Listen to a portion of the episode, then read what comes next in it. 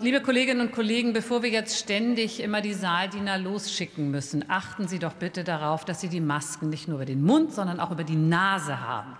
Es ist ja auch ein bisschen anstrengend, immer zu jedem Einzelnen hingehen zu müssen. Ich gucke jetzt mal so ein bisschen auf die rechte Seite und hoffe, dass Sie das da hinter Ihnen, der Kollege, dass er einfach auch seine Nase noch mal einbezieht in die Maske. So, so ist es richtig, wunderbar. Interfraktionell wird Überweisung der Vorlage auf Drucksache 271 an den Ausschuss für Arbeit und Soziales vorgeschlagen.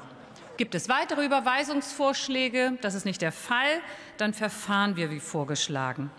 Wir kommen zur Abstimmung über den Antrag der Fraktion Die Linke auf Drucksache 100 mit dem Titel Existenzminimum sichern, Inflationsausgleich bei Regelsätzen garantieren. Wer stimmt für diesen Antrag? Das ist Die Linke. Wer stimmt dagegen? Das sind SPD, Bündnis 90 Die Grünen, CDU, CSU und FDP. Wer enthält sich?